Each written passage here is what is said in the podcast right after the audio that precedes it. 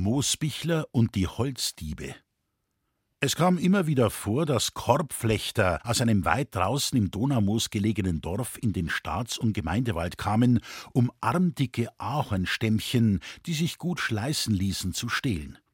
Mein Vater hatte großen Ärger wegen dieser Holzfrevler, und viele Reviergänge machte er nur ihretwegen. Einige Monate nachdem Moosbichler Forstaufseher geworden war, fiel meinem Vater auf, dass von Muckel noch keine einzige Anzeige wegen Forstfrevel eingelaufen war, obwohl doch dessen Vorgänger jeden Monat einige Fälle gemeldet hatte. Deswegen fragte mein Vater eines Tages: Sagen Sie mal, Moosbichler, warum krieg ich von Ihnen keine Forstrüge-Anzeigen? Treuherzig sah der gewaltige Muckel seinem Vorgesetzten in die Augen und sagte: im Gemeindewald stehlen's nimmer, die Lumpen, Herr Forstverwalter. Das glauben Sie doch selber nicht, Moosbichler. Die Korbmacher stehlen immer wieder, und wenn sie schon zwanzigmal eingesperrt worden sind. Der Muckel kratzte sich verlegen hinter dem Ohr und erwiderte: Ja, ja, wenn man's bloß anzeigt, nachher kämen's freilich immer wieder und sehen die schönsten Ahorn ab. Erstaunt fragte mein Vater: Ja, und was tun denn Sie, wenn Sie einen Holzfrevler erwischen? Ich, meinte der Muckel seelenruhig, ich hab bloß am Anfang ein paar erwischt und die hab ich da mit meinem Ohrherstecker so umeinander lassen, dass sie alle Heiligen angerufen haben. Dann hab ich ihnen noch rechts und links ein paar Watschen runtergehaut, dass sie 14 Tage lang geschirgelt haben und hab gesagt, Bali eng noch mal erwisch, lass eng die Darm außer. Seitdem lasst sie in meinem Revier keiner mehr singen. Mein Vater war entsetzt. Moosbichler, sagte er, wenn Sie da einer anzeigt, kommen Sie wegen Körperverletzung vor Gericht, und da kann auch ich Ihnen nicht mehr helfen. Ich gebe ja zu, dass Ihre Methode sehr wirksam ist, aber Sie dürfen auf keinen Fall Selbstjustiz üben. Das kann Sie Ihre Stellung kosten. Mit zur keiner o, Herr Forstverwalter.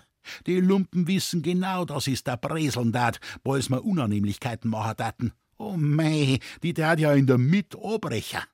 Moos Bichler, mahnte mein Vater, als Forstaufseher sind Sie Hilfsbeamter der Staatsanwaltschaft und als solcher dürfen Sie Ihre Befugnisse auf keinen Fall überschreiten. Schließlich leben wir ja nicht mehr im Mittelalter. Der Muckel versprach zwar, von nun an manierlicher mit den Holzdieben umzugehen, aber dieses Versprechen hatte er doch bald wieder vergessen. Eines Tages erzählte nämlich der Landarzt meinem Vater, dass er in Rohrdorf einen Patienten habe, der an einer Gehirnerschütterung dar niederliege und an der Stirne mehrere blutunterlaufene Stellen habe. Er sagt zwar, meinte der Arzt, er wäre vom Rad gestürzt, aber seine Frau hat mir zugeflüstert, dass ihr Mann wahrscheinlich von deinem Forstaufseher Moosbichler verdroschen worden sei, denn auch ihr Schwager, der mit ihrem Mann im Wald war, habe Beulen und blaue Flecken an der Stirne. Daraufhin stellte mein Vater den Muckel zur Rede. Moosbichler, Sie haben wieder zwei Rohrdorfer Korbmacher verprügelt. Na, Herr Forstverwalter, gewiss nicht. Moosbichler, Sie soll mich nicht anlügen. Woher hat der Niederegger von Rohrdorf seine Gehirnerschütterung? Hat sich der Lump der Odradi etwa über mich beschwert? platzte der Muckel heraus, wobei er seine gewaltigen Pranken zu Fäusten ballte und wieder öffnete, als habe er den Niederegger schon zwischen den Händen. Ich will's Ihnen ganz ehrlich sagen, Herr Forstverwalter, wie die Geschichte gewesen ist. Also, Vorige Wochen trief ich den rothaarigen Bazi und seinen sauberen Bruder, wie es grad dabei waren, Ahornstammerls fein. Da hab ich solch eine Sauwut gekriegt, hab den einen mit der rechten Hand und den anderen mit der linken Hand am Knack gepackt und hab einer ein paar Mal die Köpfe aneinander gestessen. Aber verprügelt hab ich's gewiss nicht, Herr Forstverwalter, bloß die Köpfe hab ich einer ein bisserl aneinander gestessen. Was Sie schon unter einem Bissel verstehen, Moosbichler.